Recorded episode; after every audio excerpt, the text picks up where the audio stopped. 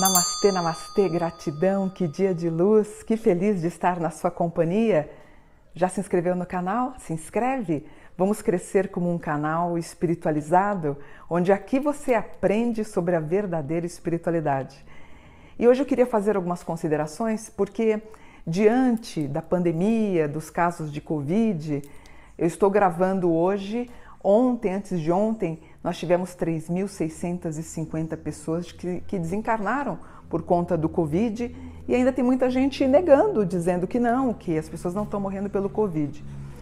Então, eu, inspirada, eu fiz um texto no, na, no Facebook e eu queria compartilhar com vocês.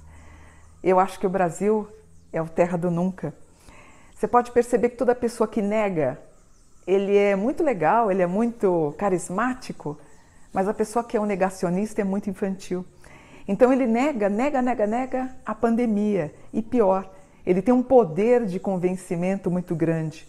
Então, se ele é o, o, o pai, o chefe de uma casa, ele acaba convencendo a esposa e os filhos. E os filhos acabam acreditando que ele está certo.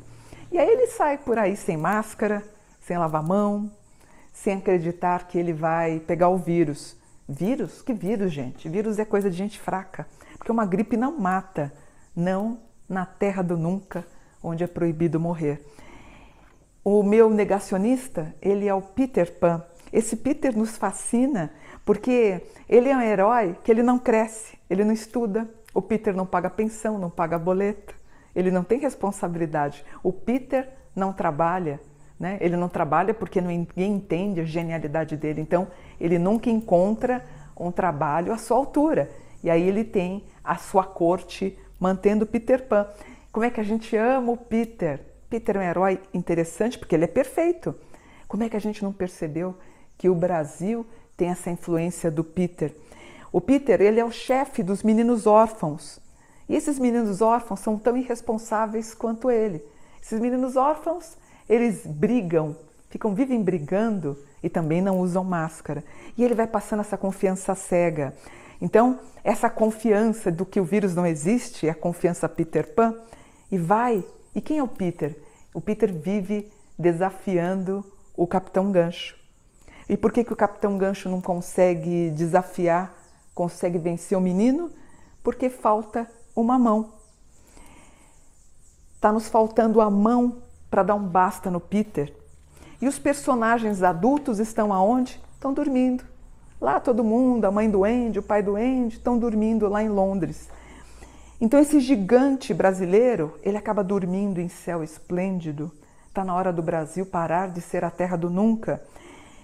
E sempre quando eu faço um post do Covid, eu leio muito nos comentários, não estou dizendo que está errado não, mas é muito comum, de 100 comentários, pelo menos 80 é isso, até uma cópia. Só Deus para conter o vírus.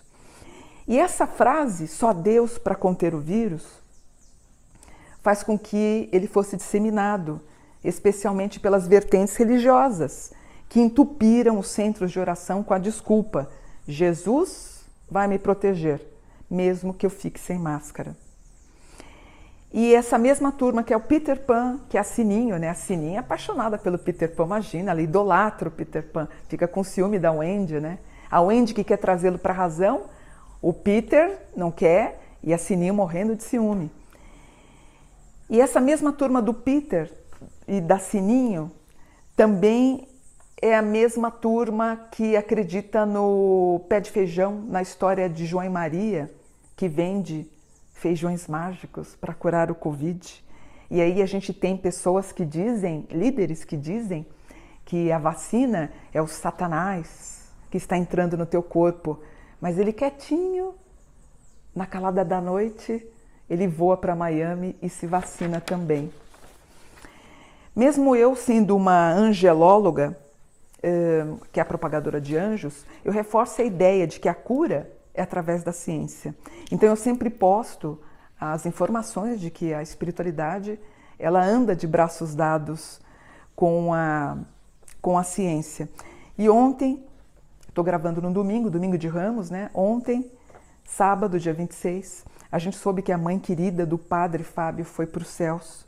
E esse homem, gente, deve ter orado tanto com todo o fervor do mundo, mas ela, com o corpinho esgotado de lutar, acabou descansando.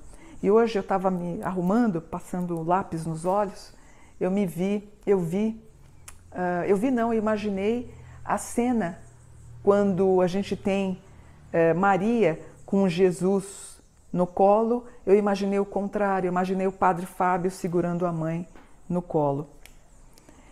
A gente sabe que a oração e a fé ampliam a aura, concede resiliência e consegue também antecipar em 18% os processos eh, de rapidez para a pessoa sair do hospital. Nós fomos ontem capa dos três maiores jornais mundiais. E aqui no Brasil as pessoas riem, desdenham as informações da imprensa, passam informações erradas. Uma delas eu vi ontem, uma moça dizendo que é, as pessoas, essas 13 mil mortes não é pelo vírus, é por causa da vacina.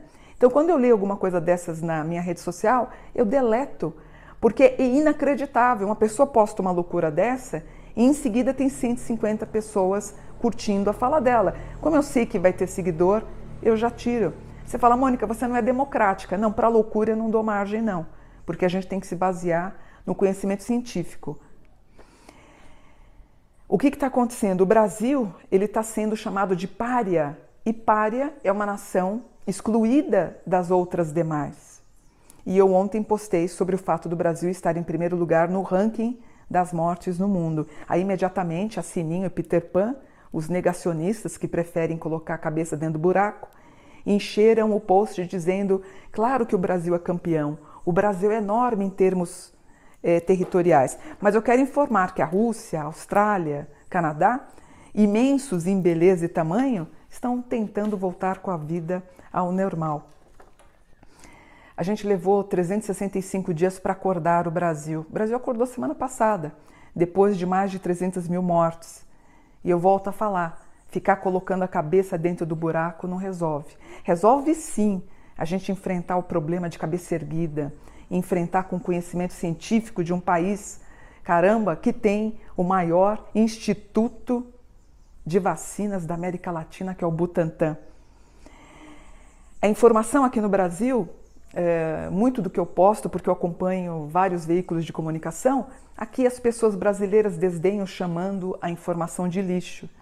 E nos países desenvolvidos, a informação, os veículos de comunicação, são tidos como potes de ouro porque você acaba antecipando antes dos outros, né? Você antecipa uma ação.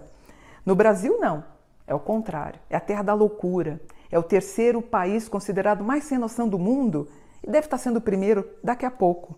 Mas aqui a gente louva as tias do Zap Zap, as cientistas que nunca estudaram, muitas vezes mal completaram o quarto ano, elas são consideradas as verdadeiras cientistas. E os verdadeiros cientistas que passaram 10, 15, 20 anos estudando, são estes ameaçados de morte com fuzis. Essas pessoas estão em seu local de trabalho dentro de hospitais e as pessoas fazem carreatas buzinando na frente de hospitais. Há 30 anos, o embaixador brasileiro disse que o Brasil não poderia ser levado a sério. Merkel disse há duas semanas atrás a mesma coisa do Brasil. E essa frase que ele disse, que o Brasil não pode ser levado a sério, ela está mais atual do que nunca. Então, gente, vamos acordar? Vamos parar de ser párea do mundo? Vamos parar de ser bobo?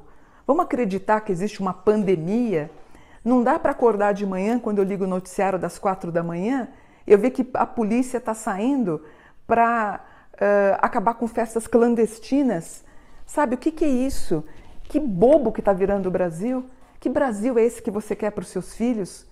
Que você quer para os seus netos? Vamos crescer? Vamos sair do mundo da terra do nunca? Vamos voltar para a terra eh, Brasil e parar com essa vergonha que está se tornando o Brasil? Eu sou do signo de Virgem com ascendente Aquário. Então, eu tenho o mesmo signo do Brasil. O Brasil é Virgem com Aquário. E toda vez que eu faço uma declaração, que eu escrevo nas minhas redes sociais, sempre tem alguém que fala: Ah, pare de falar bem dos Estados Unidos ou da Austrália, ou da Nova Zelândia. Por que, que você não muda para lá? Porque o meu país é esse aqui. Eu não vou mudar, não. Quem tem que mudar é o Brasil que vive aqui atualmente. Porque eu quero continuar aqui. E eu acredito no Brasil. E eu acredito em você. E eu acredito que a gente vai vencer. Por isso eu estou muito feliz. Vamos seguir em frente. A gente é muito resiliente. Somos um povo do bem. E juntos vamos vencer essa pandemia. Tá bom? Namastê, gratidão por um dia de luz. Namastê.